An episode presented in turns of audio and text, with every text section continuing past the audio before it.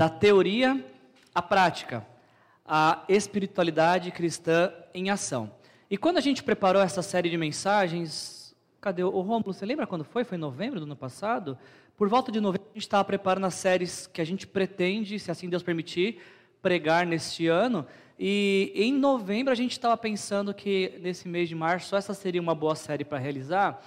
Ah, e o motivo por trás dessa série é porque nós temos percebido que nos nossos dias é muito comum encontrarmos pessoas que declaram um tipo de fé, mas uma fé que é apenas teórica, uma fé que não tem implicações na vida diária. E se você, porventura, não vê qual o problema de você ser um bom teórico e nada prático, deixa eu te dar alguns exemplos só para reforçar a importância dessa série para nós nesse mês. Tente imaginar, por exemplo, que o seu filho, pequenininho, bonitinho, brincando, comportadinho como ele é, acaba caindo e quebrando o braço.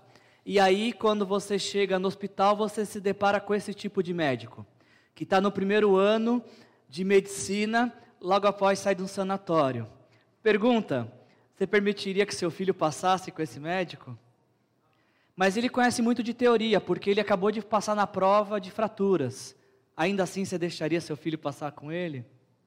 Ou, pense em outro exemplo: você entraria numa aeronave uh, de um piloto que está nas últimas aulas teóricas sobre voo e que já entende tudo, sabe como ligar, como acelerar, quais são as marchas, se é que avião tem marcha, ele sabe tudo na teoria, mas ele nunca tirou um avião do chão. Você entraria numa aeronave com um piloto assim?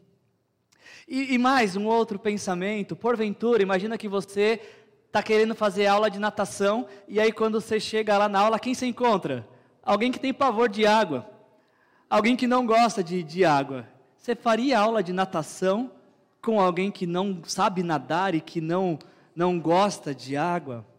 A nossa resposta para todas essas perguntas é um óbvio, não é claro que não, Wilson. É claro, nem nos médicos formados eu confio, quem dirá num, num que nem se formou para cuidar do meu filho? Claro que não, isso jamais eu vou entrar numa aeronave ah, cujo piloto nunca tirou um avião do chão e jamais eu faria aula de natação com alguém que não sabe nadar. A resposta para isso é óbvio. Nós falamos um sonoro não para isso. Mas sabe o que é interessante? Que a gente não tem a mesma disposição de falar um não e de não aceitar uma fé teórica. Para todos esses exemplos, a gente fala: não, isso aqui é inconcebível. Mas quando o assunto é a fé, que é aquilo que a gente tem de mais importante que conduz a nossa jornada, nós não, não, não encontramos tantos problemas assim, até lidamos com uma certa facilidade de ter uma fé teórica. Sabe qual é o problema de a gente ter uma fé que só fica no campo da teoria? O grande problema é esse: saber e não fazer é o mesmo que não saber. Deixa eu repetir essa frase para você decorar. Saber e não fazer é o mesmo que não saber. Deixa eu te explicar o que eu estou falando. Qual diferença que existe daquele que sabe tudo e não faz para aquele que nada sabe? Na prática, a diferença não é nenhuma. Porque há o que sabe, mas não faz. E o que não sabe e não faz porque não sabe. Então os dois estão em pé de igualdade. Saber e não fazer é o mesmo que não saber. Ah, a gente tem essa prática cristã de reservarmos um tempo na nossa agenda para ouvirmos uma reflexão bíblica, porque acreditamos que da Bíblia extraímos valores para a nossa vivência. E você pode vir aqui ano após ano, mês após mês, e ouvir falar sobre é, como é o casamento que Deus idealizou para você. Você pode ter todos os versículos bíblicos, decorar todos os versículos bíblicos sobre o que é ser um bom marido, sobre o que é ser uma boa esposa, mas se você não colocar isso em prática, a tua mulher não vai se sentir única e a mulher mais realizada do mundo. O teu marido não vai se sentir especial e importante para você, porque de nada adianta ter toda a teoria sem nenhuma prática. Ou você aceitaria estar casado com alguém que constantemente ah, sabe o que é ah, cuidar de você, mas na prática não cuida, não demonstra afeto?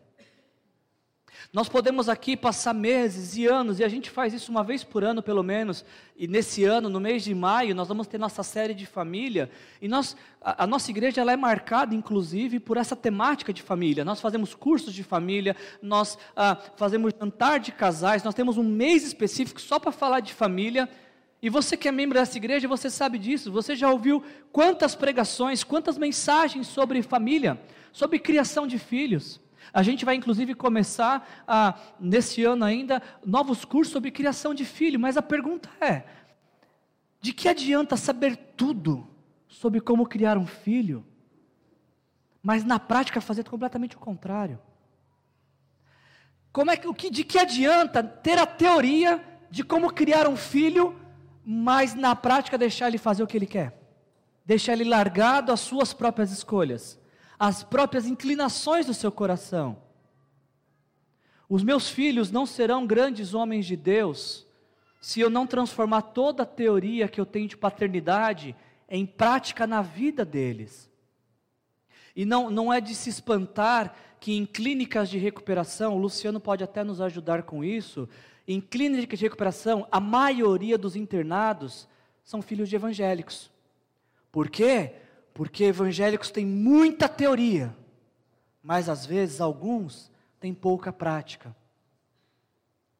De nada adianta dizer que ama Jesus e que e conhece os quatro evangelhos, eh, a ordem dos quatro evangelhos, os acontecimentos em cada um dos evangelhos e porque cada um dos evangelhos foi escrito e saber que Jesus morreu e ressuscitou, mas este saber não trazer implicações práticas para a vida pública e privada. Porque saber e não fazer é o mesmo que não saber. Então, nesse mês de março, eu queria que nós, obviamente, a gente vai ouvir algumas teorias, alguns conceitos, alguns valores bíblicos, mas eu quero transpor isso com vocês. Eu quero ouvir sobre teoria com vocês, mas eu quero saber como a gente pode transformar informação em ação. Eu quero, junto com vocês, nesse mês de março, pensar como que a gente transforma saber em fazer, como que a gente transforma conhecimento em prática que pode influenciar o nosso viver. Esta é a nossa proposta nesse mês de março. E para nos conduzir nessa proposta de sair da teoria para a prática, a gente vai fazer uso do, do, daquele que talvez é o livro mais prático da Bíblia. Se você tem dúvida sobre o que fazer da sua vida, este é o livro que você precisa ler. Nesse mês de março, a gente vai estar estudando o livro de Tiago, que por muitos é considerado como o manual prático da fé cristã.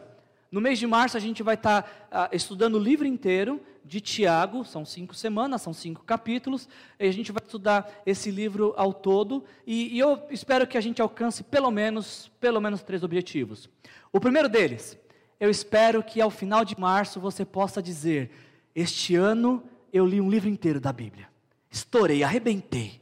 Li, consegui ler um livro inteiro da Bíblia. Se você vir esses cinco domingos, este ano você vai ler pelo menos um livro inteiro da Bíblia. Um outro objetivo que eu penso que a gente gostaria que, tivesse, que pudéssemos alcançar nesse mês de março, a gente vai perceber em alguns domingos que o livro se parece com um espelho, onde a gente está olhando para a nossa vida, identificando alguns pontos. Se você, porventura, em alguma dessa semana falar, nossa, parece que o Wilson está, eu estou com a impressão que o Wilson está falando direto para mim. Não é impressão, eu estou falando mesmo. Eu estou falando diretamente com você. Porque Tiago não é um daqueles livros que a gente fala assim, poxa, fulano tinha que estar tá aqui para ouvir essa mensagem. Não, fulano chegou e é você. Você vai ver como que o livro de Tiago é direto. Ele é, é o papo reto, não faz curva. Você fala, é para mim isso. É para mim. Então, sim, eu não estou jogando indireta, não. Estou sendo bem direto nesse mês de março. É para você mesmo. Não tem desvio, tá? Quando eu olhar para você, eu estou falando com você mesmo. Porque esse texto falou comigo. E está sendo um desafio para mim também pregar esse texto, porque está falando comigo também. Agora, além disso, um, grande, um objetivo que eu tenho, no mês passado nós lançamos a nossa visão, nosso plano de voo 2025. E nada mais propício do que fazermos uma série que fala sobre a prática da fé. Talvez no mês de fevereiro nós ouvimos muitas teorias, nós ouvimos muito planos e, e esses são bons. Nós estamos falando que nos próximos cinco anos a Igreja Aliança será uma igreja formadora de novos pastores e missionários. A Igreja Aliança será uma igreja plantadora de novas igrejas. Os próximos cinco anos nos reservam multiplicação de líderes e células. E o mais importante, os próximos cinco anos dezenas e dezenas e centenas de pessoas vão ouvir o Evangelho, se render a Jesus Cristo e ser discipulado por nós. Cada membro dessa igreja já, já assumiu, espero, né? Espero, cada membro dessa igreja já assumiu esse compromisso de nos próximos dois anos fazer um discípulo para Jesus. Então, ah, esses são nossos alvos, nossos planos, mas agora como é que a gente faz? Qual que é o passo um? Tiago vai nos dizer. E eu, a minha expectativa desta série está neste lugar estratégico, é que ela nos conduz então nesses passos ah, que vamos dar nos próximos cinco anos. Para você que não conhece o livro de Tiago, ou para você que não, é, não tem muita familiaridade com o livro de Tiago, deixa eu te dar algumas informações que vão fazer toda a diferença na sua vida a partir de agora, quando você for ler Tiago. Eu acredito de coração que a sua leitura de Tiago vai mudar a partir desta noite. E você vai ver o livro de Tiago completamente diferente do que você tinha visto até esta noite. Você precisa saber de, disso, de largada, que quando a gente abre lá no final da Bíblia um livro que se chama Tiago, este Tiago que está escrevendo o livro, ele é, ou foi, na verdade, o irmão de Jesus. Na verdade, meio-irmão. É, Tiago dividiu apenas o ventre com Jesus, nasceu do mesmo ventre, mas o pai foi diferente. Jesus foi gerado por Deus e Tiago é filho de José e Maria. E nessa lista que aparece em Marcos capítulo 6, versículo 3, como Tiago aparece em primeiro nome, Tiago, José, Judas e Simão, como irmãos de Jesus, por Tiago aparecer uh, em primeiro, acreditamos então dessa forma que Tiago seria o segundo filho que Maria teve. Logo depois de Jesus, vem o Tiago. Tiago é irmão de Jesus. Agora, o que é muito curioso é que este Tiago e todos os seus irmãos, eles não acreditavam em Jesus. Em João capítulo 7, versículos de 3 a 5, está se aproximando uma festa, se eu não tiver enganado, festa do tabernáculo, e, e os seus irmãos, os, os irmãos de Jesus o provocam, dizendo: Olha, Jesus, você que cresceu com a gente aí, e a gente está junto tanto tempo, você está falando que você é o Messias, Faz o seguinte, ó, por que, que você aproveita e não vai para a festa? Porque já que você é o Messias, todo mundo tem que te perceber. E, e João é enfático em dizer isso, que os seus irmãos estavam dizendo isso porque não acreditavam que Jesus era de fato o Messias, prometido por Deus para vir ao mundo morrer por nossos pecados. Este é o Tiago que está escrevendo ah, o livro lá no final da Bíblia. Só que, para que o Tiago este Tiago, irmão de Jesus incrédulo, pudesse escrever um livro lá, que está no final da nossa Bíblia, ele precisou daquilo que eu e você precisamos, daquilo que todo ser humano precisa. Assim como eu e você, Tiago precisou de um dia ter um encontro com Cristo ressurreto. Eu acho esse texto de Paulo fantástico, 1 Coríntios capítulo 15, Paulo está falando sobre ressurreição. Está falando para a igreja de Corinto que já não acredita mais na ressurreição. Então, Paulo, para defender a, a, o conceito de, de, ressurreição, Paulo fala, gente, Jesus apareceu para Pedro, depois que Jesus ressuscitou, ele apareceu para Pedro, apareceu para os doze discípulos, para os apóstolos, depois ele apareceu para mais 500 irmãos, de uma só vez, e depois de aparecer para 12 e para 500, ele apareceu para um exclusivo. Para quem foi? O Tiago. Você consegue imaginar essa cena?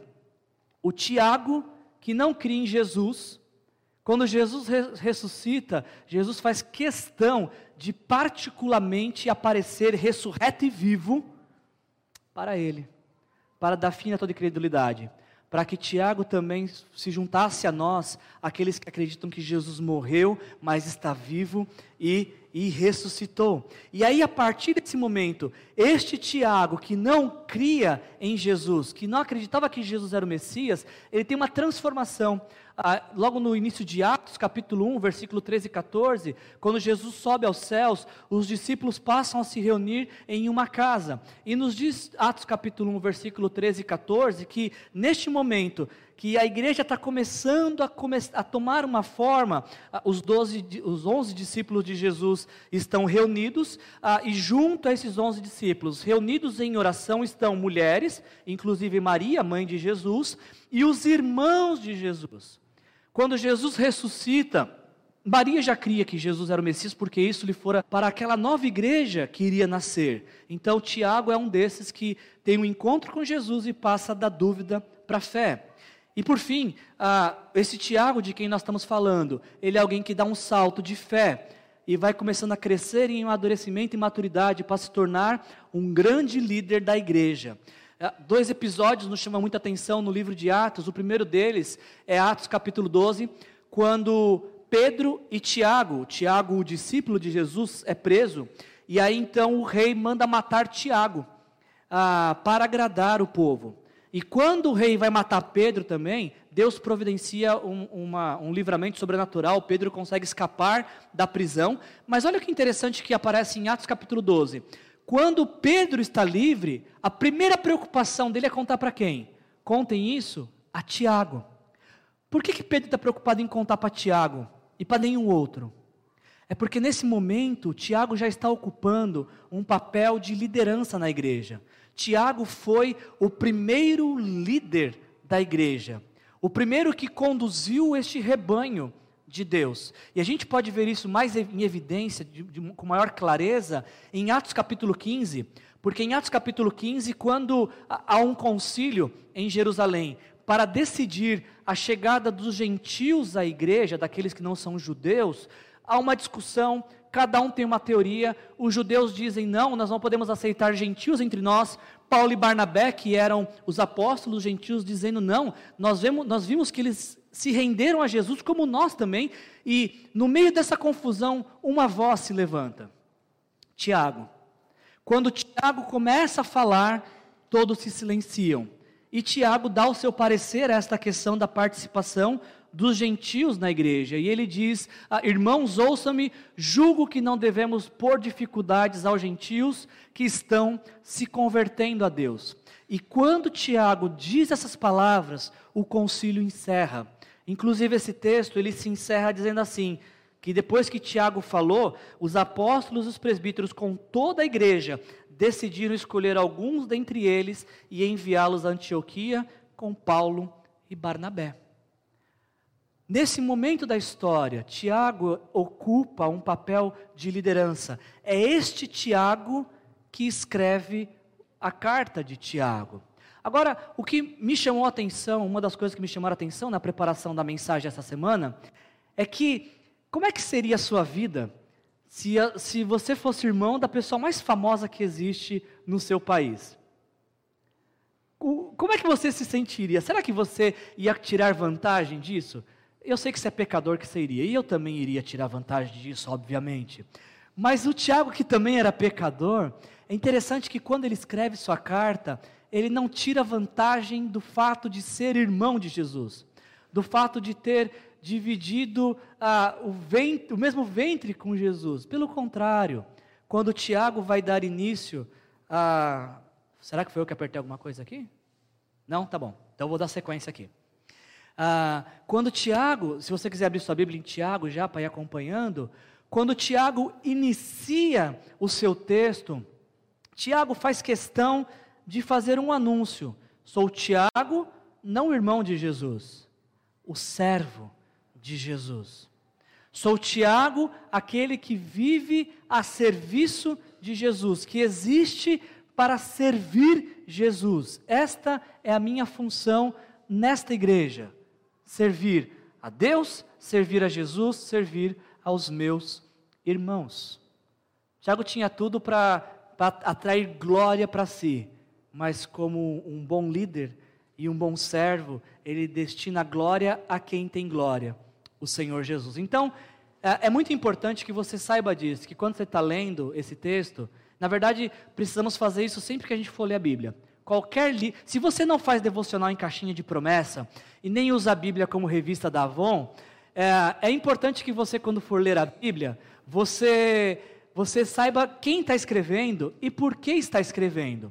Então, essa informação é importante por conta disso. Você saber de que esse texto que a gente está lendo está sendo escrito por alguém que era irmão de Jesus, que não cria em Jesus, mas que teve um encontro com Cristo ressurreto, passou a crer em Jesus e depois teve sua vida transformada, foi crescendo na fé ao ponto de se tornar um, um líder uh, de influência na vida daquela igreja que estava nascendo. Agora, uma outra informação que é importante que você tenha: para quem Tiago está escrevendo? Não, não só é importante sabermos quem está escrevendo, mas para quem está escrevendo. E Tiago, no início de sua carta, ele diz isso: Tiago, servo de Deus e do Senhor Jesus Cristo, as doze tribos dispersas entre as nações.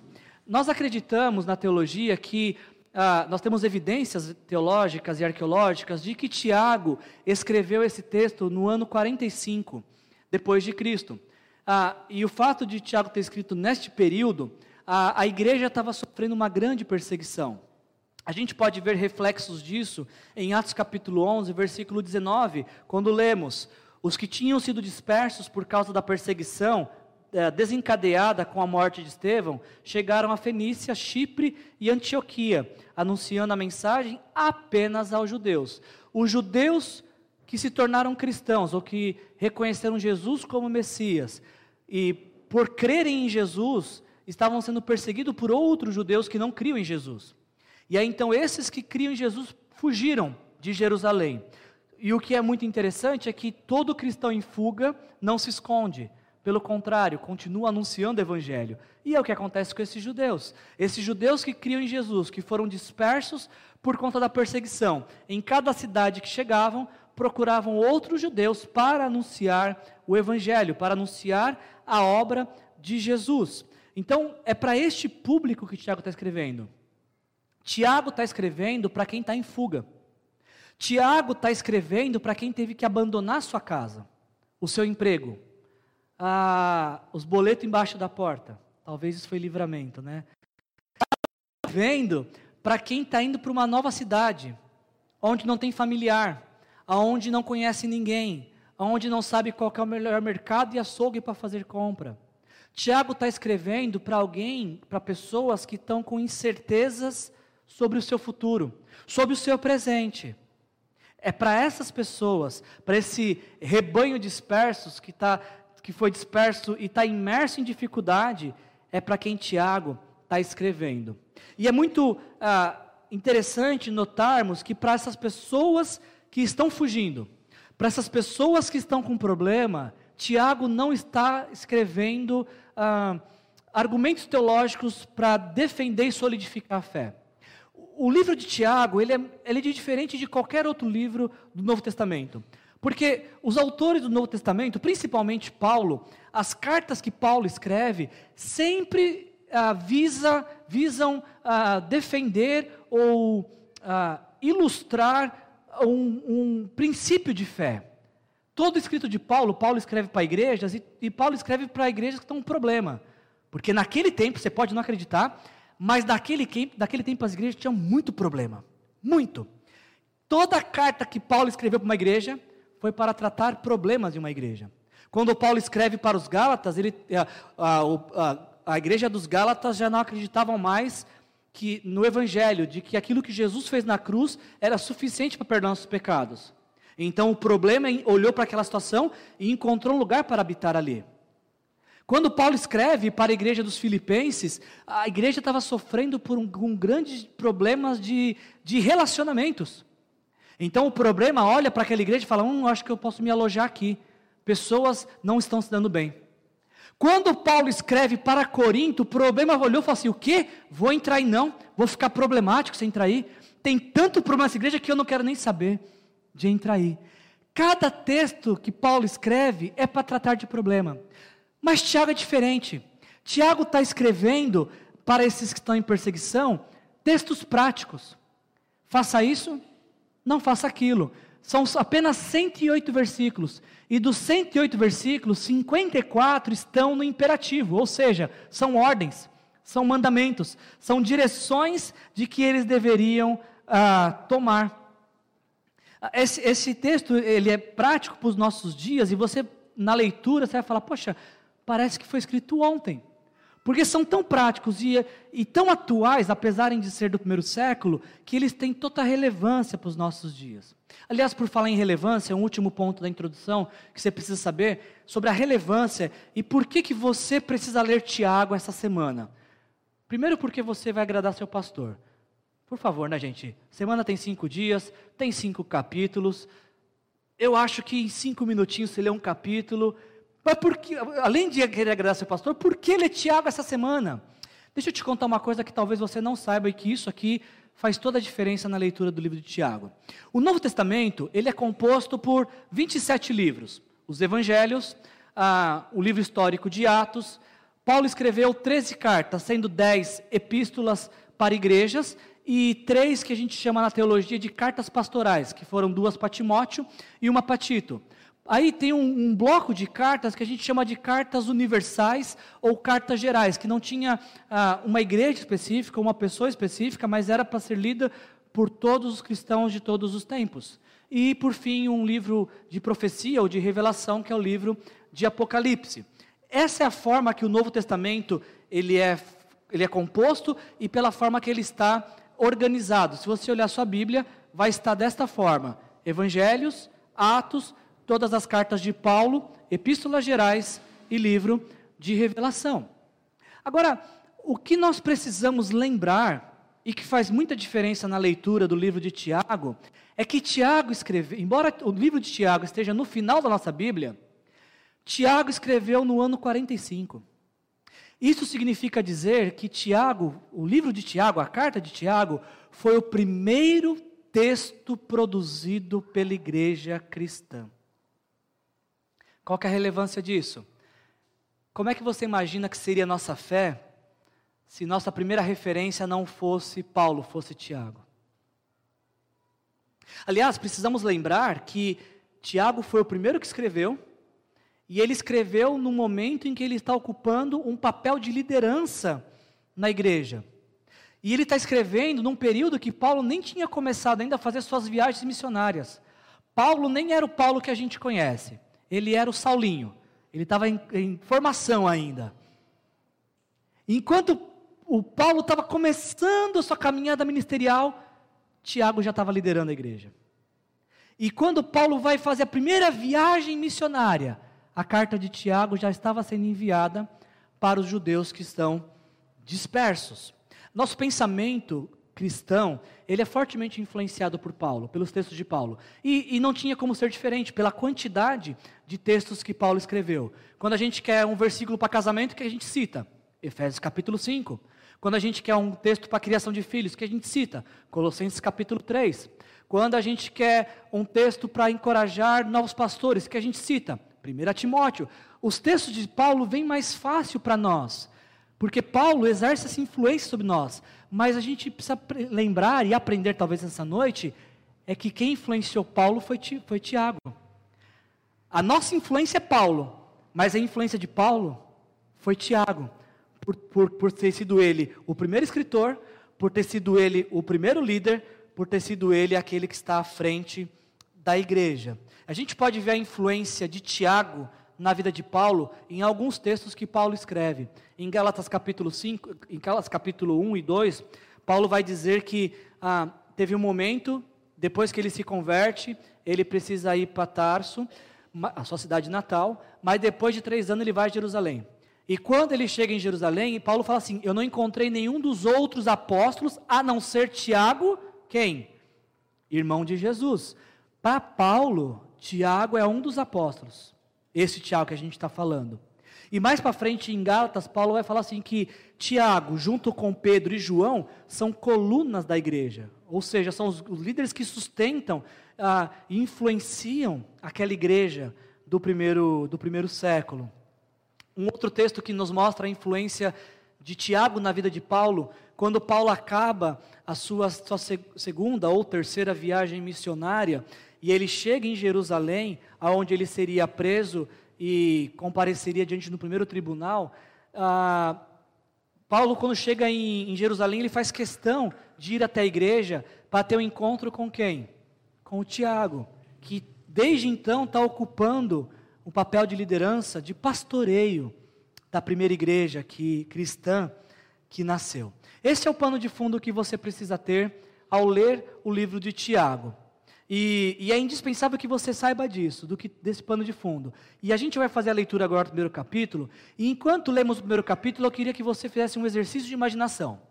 Imagina que Tiago está escrevendo para você que está fugindo, para você que está passando por dificuldade, para você que está passando por privações, para você que não sabe o que fazer. Se você é uma dessas pessoas, se, ou se imagine assim, imagine agora Tiago falando essas palavras para você nesta noite. Meus irmãos, considerem motivo de grande alegria o fato de passarem por diversas provações Pois vocês sabem que a prova da sua fé produz perseverança. E a perseverança deve ter ação completa, a fim de que vocês sejam maduros e íntegros, sem lhes faltar coisa alguma. Se algum de vocês tem falta de sabedoria, peça a Deus, que a todos dá livremente de boa vontade, e lhes será concedida. Peça, porém, com fé, sem duvidar, pois aquele que duvida é semelhante à onda do mar, levada e agitada pelo vento. Não pense tal homem que receberá coisa alguma do Senhor. É alguém que tem mente dividida e é instável em tudo o que faz.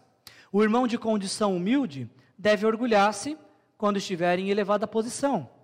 E o rico deve orgulhar-se se passar a viver em condição humilde, porque passará como a flor do campo, pois ah, o sol se levanta, traz o calor e seca a planta.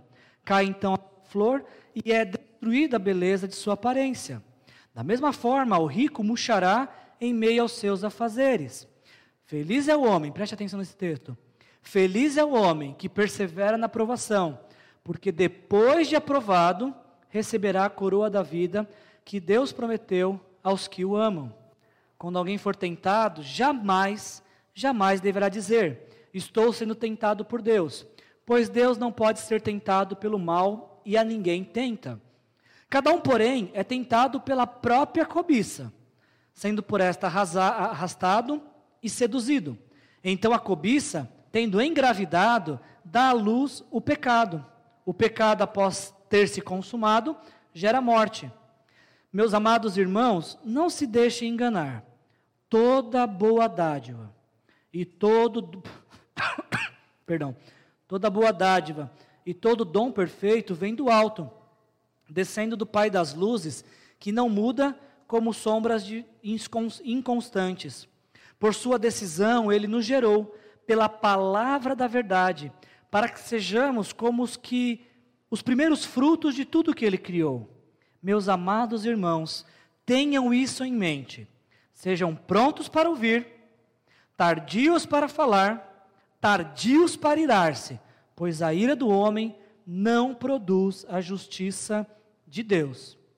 Portanto, livrem-se de toda impureza moral e de toda maldade que prevalece, e aceitem humildemente a palavra implantada em vocês, a qual é poderosa para salvá-los. Sejam praticantes da palavra e não apenas ouvintes, enganando-se a si mesmos. Aquele que ouve a palavra, mas não a põe em prática, é semelhante a um homem que olha para a sua face no espelho e depois de olhar para si mesmo, sai e logo esquece a sua aparência. Mas o homem que observa atentamente a lei perfeita que traz a liberdade e persevera na prática desta lei, não se esquecendo o que ouviu, mas praticando, será feliz naquilo que fizer. Se alguém se considera religioso, mas não refreia sua língua, engana-se a si mesmo. Sua religião não tem valor nenhum. A religião que Deus, nosso Pai, aceita como pura e imaculada é esta: cuide dos órfãos e das viúvas em suas dificuldades e não se deixe não, e não se deixar corromper pelo mundo. Até aqui. Como o livro de Tiago é um livro prático, nesse mês a gente vai uh, criar cada relacionar cada capítulo a uma pergunta que nós pretendemos responder com os textos de Tiago, para que seja um, algo prático para a nossa vida. Então, o tema da nossa mensagem hoje, baseado no capítulo 1, é esse aqui: Como transformar provação em aprovação. como que você pode transformar todas as suas provações em aprovação. E para começar assim esse pensamento, eu queria que você pensasse numa situação bem hipotética que quase nunca acontece. Tenta imaginar uma semana muito difícil. Não precisa fazer muita força para isso, né? Tenta imaginar, sabe aquela semana dura, difícil, que choveu, fez frio, você ficou resfriado, o gás acabou, a conta entrou no negativo, a mangueira do gás estourou do carro, o pneu furou, o gato ah, ficou doente. Sabe aquela semana terrível, tenebrosa? Só pensa, tá, gente? Eu sei que você não precisa fazer um grande exercício de imaginação. Pense. E aí você, numa semana difícil dessa, quando chega domingo, que você pensa: eu vou para a igreja e eu espero, Deus usa a vida do meu pastor para que ele traga uma mensagem que acalme meu coração. Deus usa aquele homem, Senhor, tem, eu, eu sei que vocês oram pelo seu pastor, né? Assim, Jesus usa aquele homem tão bacana, tão legal, para que ele fale algo tão especial, para que meu coração seja acalmado, acariciado, ah, e, e acalentado diante de uma semana tão difícil. E aí você fez essa oração. Você pediu para Deus usar seu pastor, não pediu?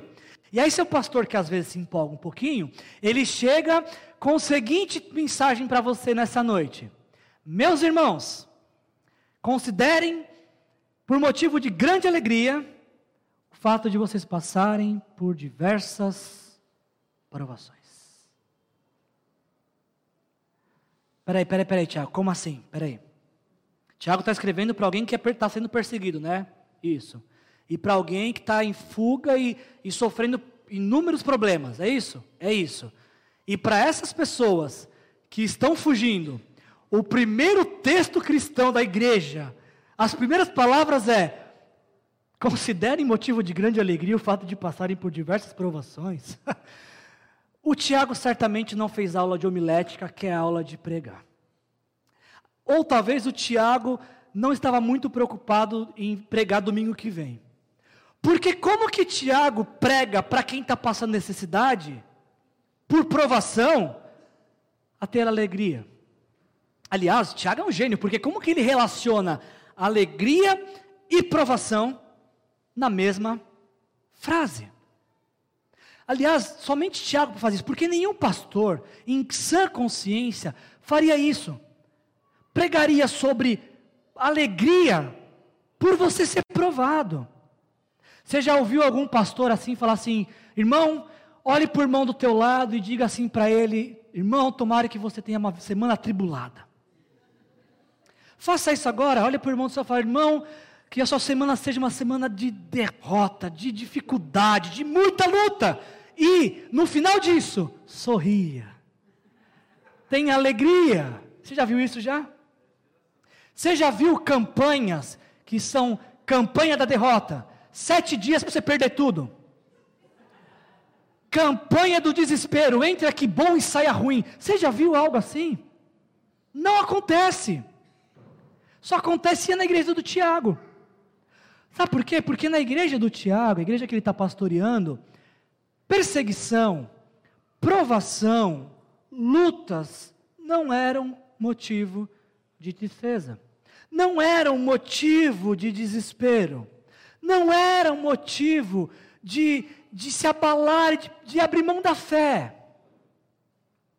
E talvez por isso que Tiago está escrevendo sobre alegria na provação.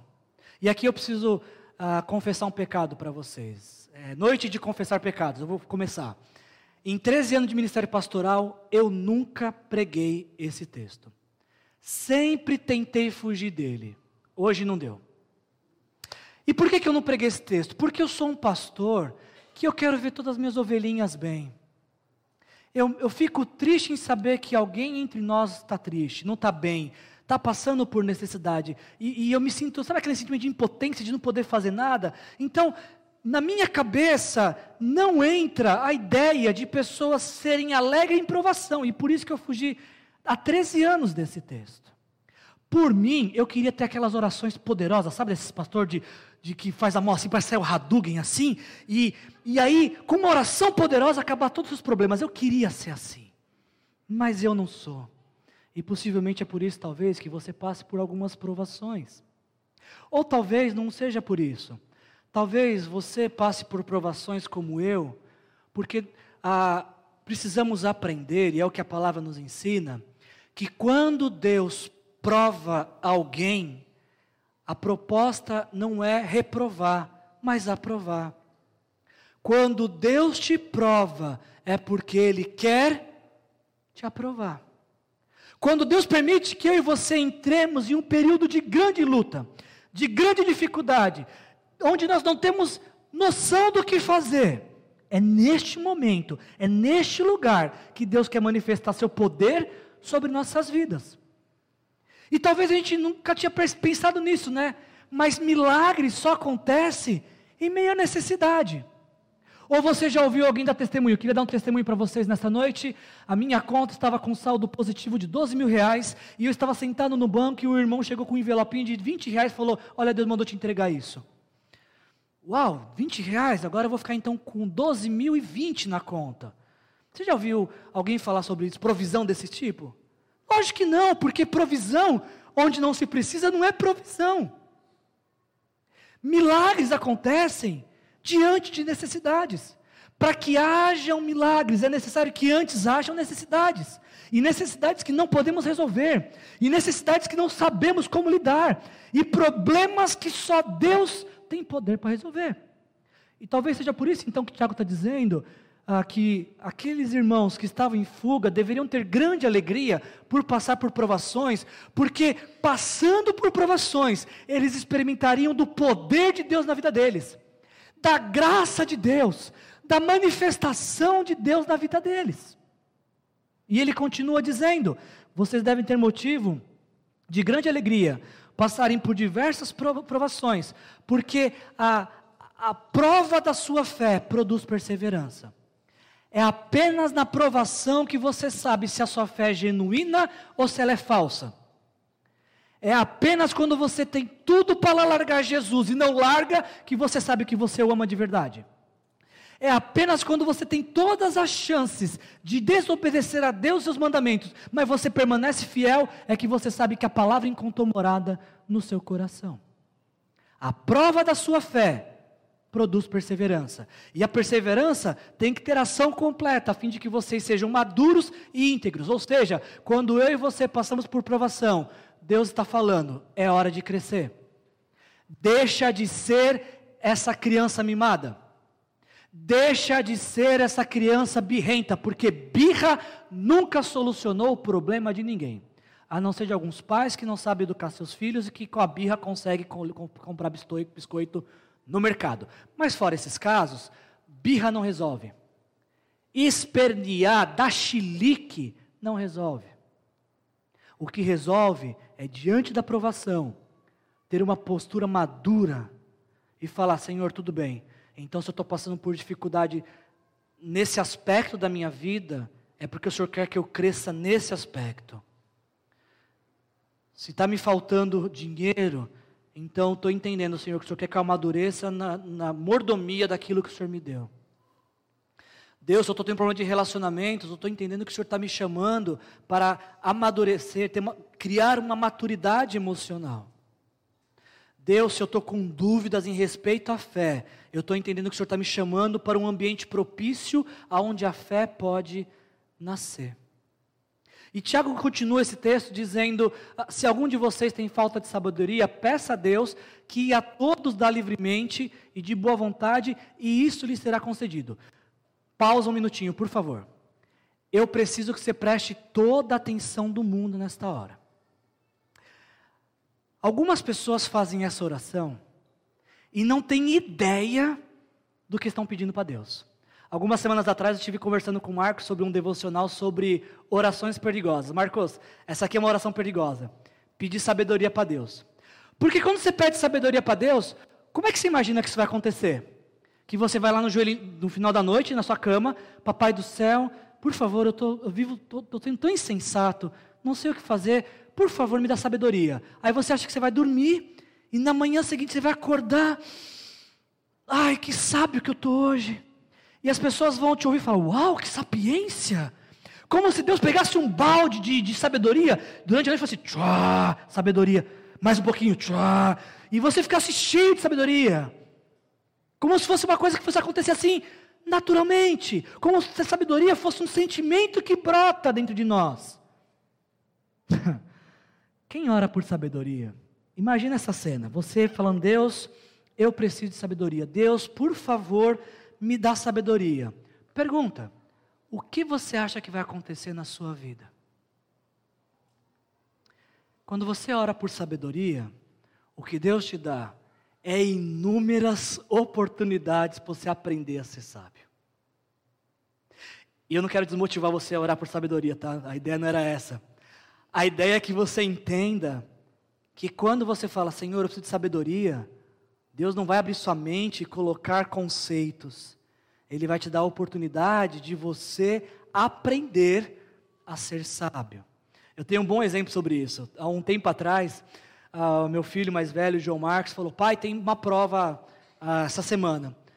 Aí eu falei: Tudo bem, você já estudou? Não, pai, tranquilo. Já sei toda a matéria. É mesmo, João Marcos? Sei toda a matéria, pai, tá tranquilo. Tá bom. Dia da prova, João, você não quer dar uma olhadinha no livro, não, na matéria? Não, pai, tá tranquilo, sossegado, de boa, de boa conheço toda a matéria. Aí levei ele para a escola, busquei. E aí, filho, como foi a prova? Molezinha, pai. Muito boa, sossegado. Falei para você que era sossegado. Tá bom. Quando chega o boletim em casa, o que você acha que aconteceu? Nota baixa.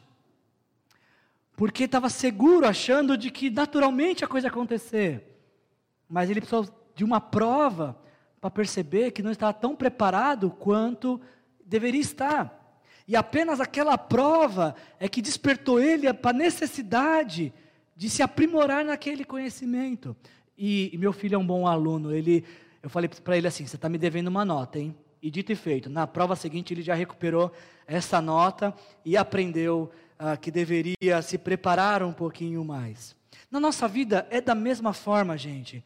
Quando a gente fala, Deus, eu preciso de sabedoria, Deus nos coloca numa situação prática de aprendizado, onde a gente pode testar o nosso conhecimento, onde a gente pode praticar aquilo que ouvimos, onde a gente pode ver acontecer, onde a gente pode ah, entender que nada muda se nós não mudarmos. Quando pedimos sabedoria para Deus, Deus nos dá a oportunidade de ser sábios e aprender com a sabedoria. Uma outra coisa rápida que eu vejo em Tiago, ah, para que possamos transformar aprovação em aprovação, Tiago faz o desafio dos seus ouvintes a, a desenvolverem a consciência de quem são. Para o rico, para o pobre, Tiago fala: a sua glória está no céu. Para o rico, o Tiago fala: a sua glória não está na terra. E para quem está passando por tentações, Tiago fala: não justifique, não terceirize sua culpa. Se você está em pecado, é porque você decidiu se render a isso. Não foi Deus que te tentou, ou uma tentação que não era possível você resistir. Você cedeu ao desejo do seu próprio coração. Você olhou, cobiçou, desejou, elaborou um plano para consumar o pecado. Agora, o que me chama a atenção é que no meio dessas diversas lutas e provações da vida, o que se destaca é esse texto, que eu não sei por que pulou. Aê, feliz é o homem que persevera na provação, porque depois de aprovado, receberá a coroa da vida, que Deus prometeu aos que o amam. Para quem nada tem, Tiago diz: persevere na provação. Para quem tudo perdeu, Tiago diz: persevere na, prova na provação. Para quem está pensando em desistir da fé, ou ao ceder aos desejos do pecado, Tiago diz: persevere na provação. E por fim, um último ponto, antes de partir para a conclusão, para transformarmos provação em aprovação, Tiago nos desafia a desenvolver coerência. E aqui é o ponto mais difícil desse texto que eu, eu identifiquei como dificuldade. Porque Tiago, ele tem um pensamento muito lógico. Tiago é prático, ele, ele tem um pensamento muito lógico. Ele fala: sejam prontos para ouvir, tardios para falar e tardios para irar. Por quê? temos dois ouvidos e uma boca. Embora algumas pessoas a gente fala que fala pelos cotovelos, talvez eles tenham mais bocas, mas via de regra, quem tem dois ouvidos e uma boca só, ouve mais e fala menos. Só que nos nossos dias, essa lógica de Tiago é invertida. Temos pouca paciência para ouvir, perdão, e muita prontidão para falar, e mais prontidão ainda para fazer a nossa justiça valer a pena. Nos iramos e com facilidade porque queremos que a nossa vontade seja atendida, que os nossos gostos sejam realizados.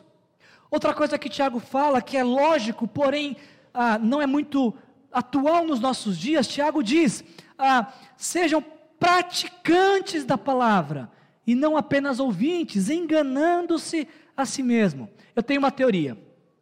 Eu tenho uma teoria. E vocês, por favor, me, me ajudem com essa teoria, se ela é válida ou não. A minha teoria é o seguinte: se todos os cristãos do mundo praticassem aquilo que eles ouviram no domingo, durante a semana, o mundo inteiro já teria conhecido Jesus.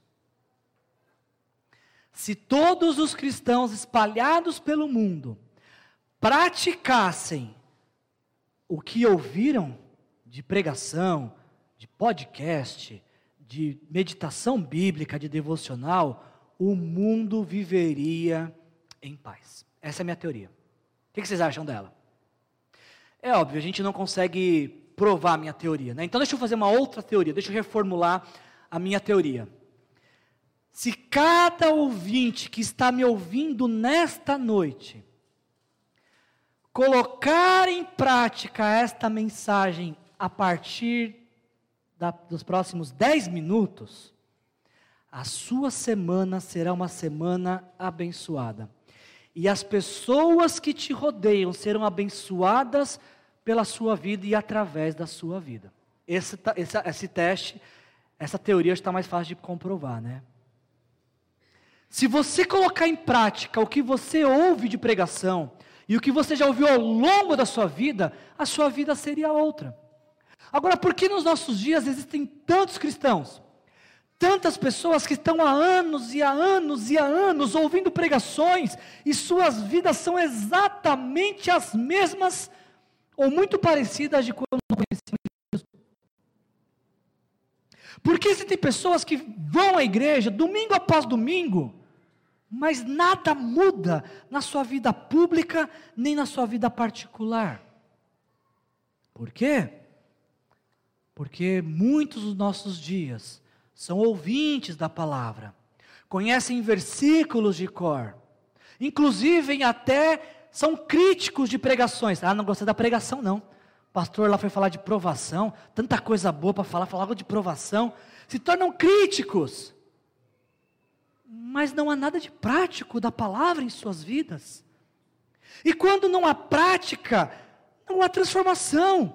Quando não há prática, não há mudança de vida.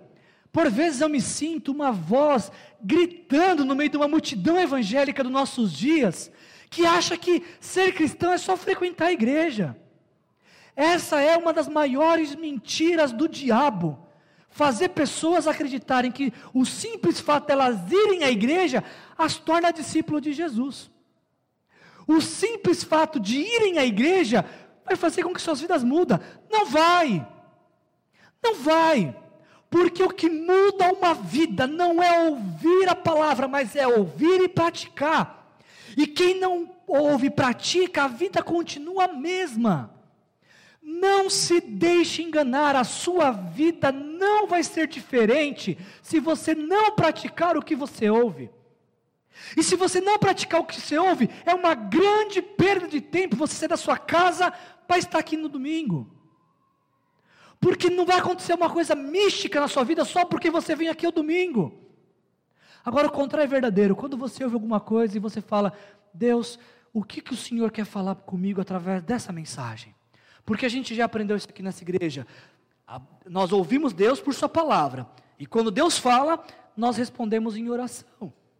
Cada domingo Deus está falando uma coisa específica conosco. E às vezes eu, eu tenho esse hábito, até te encorajo a fazer isso, graças a Deus pela ferramenta que nós temos de internet, que a gente pode voltar a pregações de três, quatro anos da nossa igreja. Faça isso. Pegue uma pregação de três anos atrás E você vai se espantar de ver que a gente está falando as mesmas coisas há três anos. De que Deus nos ama mais do que podemos imaginar. Uma vez que somos amados por Deus, precisamos nos engajar na obra do reino. Precisamos alcançar pessoas para Jesus. Você vai ver que a gente está falando a mesma coisa há três anos. E se há três a cinco anos a sua vida não, não muda, será que a culpa é minha como pregador? Será que a culpa é nossa como denominação, como igreja? Será que nossos líderes têm problema? Sim, temos, porque somos pecadores, mas o problema está em você, que ouve a palavra e não pratica, e ainda assim quer mudança. E talvez o questionamento seja assim: Wilson, peraí, só um minutinho. Mas qual que é o problema de ser ouvinte e não ser praticante? O problema é um só: aquilo que você ouve e não pratica, você não aprende. E aquilo que você não aprende, não encontra moradas profundas na sua vida. E aquilo que não encontra morada profunda na sua vida, não vira um valor para você. E aquilo que não é um valor, não conduz o seu viver. Não sejam ouvintes da palavra, sejam praticantes, porque quem ouve e não pratica se engana, se assemelha a quem está olhando num espelho e e se perde, esquece como é que é a sua fisionomia. Agora, existe uma diferença que Tiago coloca. Quem ouve e não pratica é, é semelhante a alguém que não se lembra da sua fisionomia. Agora, quem ouve e pratica, Tiago vai falar que há, há quatro características nessa pessoa. Primeiro, ela observa a palavra de Deus. E não apenas observa, ela persevera na prática dessa lei. E não apenas observa e persevera, como não se esquece daquilo que ouviu. E estes, estes que ah, observam atentamente, perseveram na prática e se recordam constantemente, estes encontram a felicidade. Você sente um pouco falta de felicidade na sua vida? Se você quer ser feliz, aqui está a receita.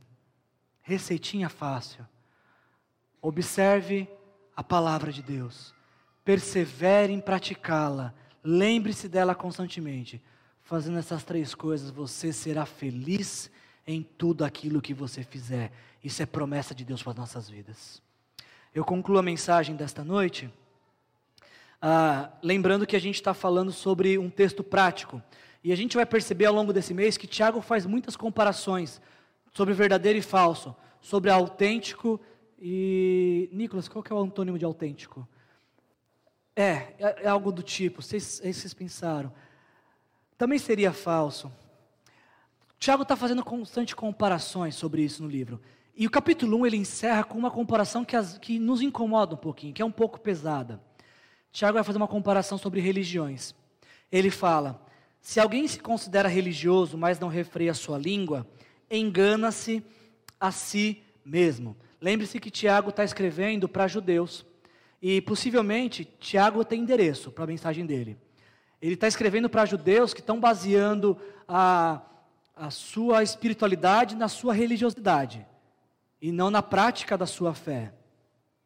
Tiago está falando: olha, vocês que se, se, se vangloriam por serem religiosos, mas se você não refreia a sua língua, sua religião não tem valor algum. É religioso, mas gosta de falar mal dos outros. É religioso, mas não perde uma fofoca por nada. Aliás, até ajuda a reverberar. É religioso, mas trata a vida das pessoas como se fosse novela. Gosta de ficar seguindo e dando pitaco. É religioso, mas tem um discurso de ódio contra o diferente, contra o inferior, contra o, o que pensa diferente é religioso, mas cumpre e cumpre todos os rituais da religião, mas seu coração é um poço de amargura, um poço de ira, um poço de murmuração, um poço de maledicência. Tiago está falando que esse tipo de religião não tem valor algum. Mas nem tudo está perdido. Tiago vai falar que tem um outro tipo de religião que Deus aceita. A religião dos fofoqueiros, murmuradores, maledicentes, Deus rejeita. Mas tem uma que ele aceita. E qual é? Tiago diz: a religião que Deus, nosso Pai, aceita como pura e imaculada é esta: cuidar dos órfãos, das viúvas em suas dificuldades e não se deixar corromper. Pergunta: por que, que Deus aceita uma religião e a outra não? Aliás, uh, existe uma falácia nos nossos dias que todas as religiões levam a Deus. Eu acho que não. Tenho a impressão que não. Porque esse texto nos diz que tem uma, um, uma prática religiosa que Deus rejeita. E que ela é baseada em mentira. E que ela não tem valor algum. Mas tem outra que Deus aceita. Pergunta, por que Deus aceita uma e outra não? A resposta é muito simples. Porque a religião que Deus aceita, a prática religiosa que Deus aceita, ela tem a ver com pessoas. Cuide dos órfãos e das viúvas em suas dificuldades. Tem a ver com o segundo maior mandamento: ame o próximo. E não se deixe corromper. Tem a ver com amar a Deus acima de todas as coisas. Enquanto a primeira religião é baseada em rituais, a segunda é baseada em amor e amor e, e motivada pelo amor de Deus por nossas vidas. Eu queria concluir a mensagem dessa noite então com apenas uma pergunta para você nessa noite, para você pensar. Estamos conversando como transformar provação em aprovação, e eu queria que você fosse para casa pensando nessa pergunta. Que provação ou teste você está enfrentando atualmente? Olhe para a tua vida, pense nessa semana que passou, no pneu furado, no, na conta negativa, nas crianças resfriadas. Pensa talvez em dificuldades que você está contemplando que chegarão. Quais são os testes que você está sendo submetido na sua vida atualmente? Quais são as dificuldades com as quais você está tendo que lidar? Eu tenho uma palavra de Deus para você nessa noite. A gente leu esse texto. Livre-se de toda impureza moral e da maldade que prevalece, e aceitem humildemente a palavra implantada em você, a qual é poderosa para salvá-lo. Se você está passando por um teste e uma provação, existe uma palavra que Deus quer colocar na sua vida. Uma palavra que Ele quer implantar no seu coração. Não para evitar a prova, mas para que você passe por ela. E não apenas para que você passe por ela, mas para você, para que você seja aprovada, aprovado. E a palavra que Deus quer implantar no meio do seu coração é que você foi escolhido pra, por Ele, que você é amado por Ele, que Ele te ama e Ele te ama ao ponto de ter morrido por você, de ter entregado a vida dele por você, para que você pudesse viver para que você pudesse, como o salmista diz no Salmo 46, versículo 9: Deus é o meu socorro bem presente na tribulação. Deus não é o socorro presente, às vezes nos livra da tribulação, mas às vezes Ele fala: vamos passar por ela junto. Porque a gente vai passar por ela junto e você vai crescer, e você vai amadurecer, e você vai provar de milagres que você não provaria em uma outra situação se não fosse essa. A prova, ela tem a, a proposta de nos santificar. A prova de Deus, ela visa o nosso fortalecimento e o nosso crescimento. Para que você transforme, eu e você transformemos aprovação em aprovação, nós precisamos nos arrepender dos nossos pecados, nos livrar de toda impureza moral e da maldade que prevalece. Ou seja, existem algumas maldades que estão ganhando o terreno do nosso coração e a gente precisa se arrepender nessa noite. Eu falei para você que Tiago é, ele é composto por 54 imperativos. Aqui estão dois: livrem-se e aceitem. Livrem-se da maldade, aceitem a palavra de Deus. E esta palavra é poderosa para salvar você, tanto te salvar para a vida eterna, quanto te salvar dessa provação. Feche seus olhos, vamos orar. Pai querido, em nome de Jesus, te agradecemos, Senhor, por este dia, por essa mensagem. Obrigado, Senhor, por ter falado aos nossos corações, Senhor. Queremos te pedir, Senhor, que o Senhor nos ajude a ser aprovado nas provações pelas quais temos passado, Senhor. Elas não têm sido fáceis, Senhor. Elas não têm sido fáceis, Pai, mas o Senhor nos promete que a gente pode ter alegria e a alegria vem quando a gente vê os seus milagres chegando, Senhor. Nos ajuda a perseverar, Pai. Nos ajuda a sermos encontrados aprovados pelo Senhor, Pai. Nos dê toda sabedoria e oportunidades que precisamos para ser sábios, Senhor.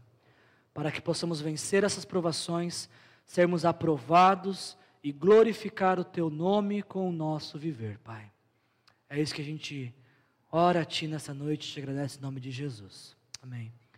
Que a graça do nosso Senhor Jesus Cristo, o amor do nosso Deus, o Pai, a comunhão e a consolação do Espírito Santo te conceda a aprovação, te faça ser aprovado nessa semana, em nome de Jesus. Amém. Que Jesus te abençoe. Tenha uma boa semana.